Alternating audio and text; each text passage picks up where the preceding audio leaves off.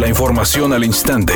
Grupo Radio Alegría presenta ABC Noticias. Información que transforma.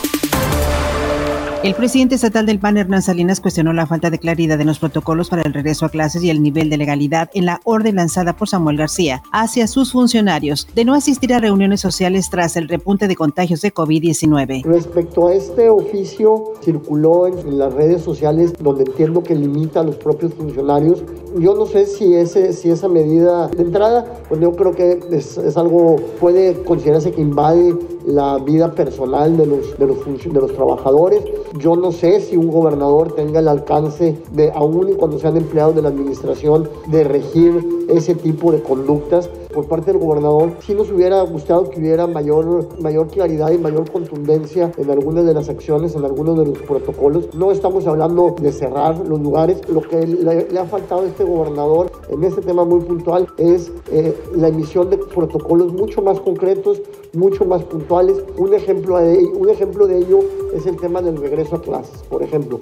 Aplaudimos que las escuelas y que los maestros están tomando una gran iniciativa para buscar proteger a los, a los alumnos, al magisterio, y creo que han, tomado la batuta los maestros y las escuelas ante un vacío que provocó el gobernador, que provoca el gobierno del estado al no dar claridad en, los, en, sus, en su anuncio. Por su parte, el alcalde de Monterrey, Luis Donaldo Colosio, dio su postura sobre los horarios escalonados y la prohibición a funcionarios de asistir a reuniones para evitar contagios de COVID-19. Es algo que apenas voy a ver con la secretaria de Ayuntamiento, porque si eso realmente nos permite el evitar contagios, pues es una medida que hay que implementar no tenemos una gran aglomeración en muchos puntos como, como municipio porque precisamente operamos en toda la ciudad y eso nos permite tener una descarga de gente muchísimo más tenue. Sin embargo, a todos los funcionarios, a todas las funcionarias de esta administración se les invita siempre a tener cautela.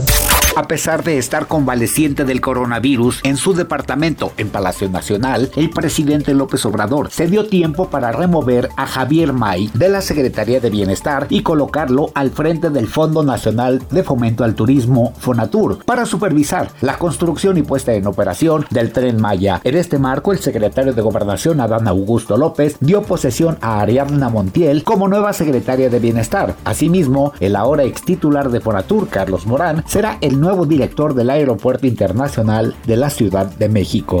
ABC Deportes informa, el equipo de Pumas le dio una goleada de 5-0 al Toluca. El equipo de Ambriz que estaba debutando como técnico, había una gran expectativa sobre lo que podían ser los Diablos. Lamentablemente fueron goleados. Pumas los trae de hijos. Hay que recordar que la liguilla le hizo exactamente lo mismo. Pumas iniciando bien la temporada. Ayer se confirmó que la lamentable muerte de la actriz Betty White, ocurrida el 31 de diciembre del año pasado, desafortunadamente se debió a un accidente cerebrovascular, es decir, una pérdida de flujo sanguíneo en una parte del cerebro, el cual daña al tejido cerebral. El acta también estipula que la estrella sufrió dicho derrame seis días antes de su muerte. Es una tarde con cielo medio nublado. Se espera una temperatura mínima que oscilará en los 10 grados. Para mañana miércoles se pronostica un día con cielo medio nublado. Una temperatura máxima de 22 grados, una mínima de 6. La actual en el centro de Monterrey, 13 grados. ABC Noticias, información que transforma.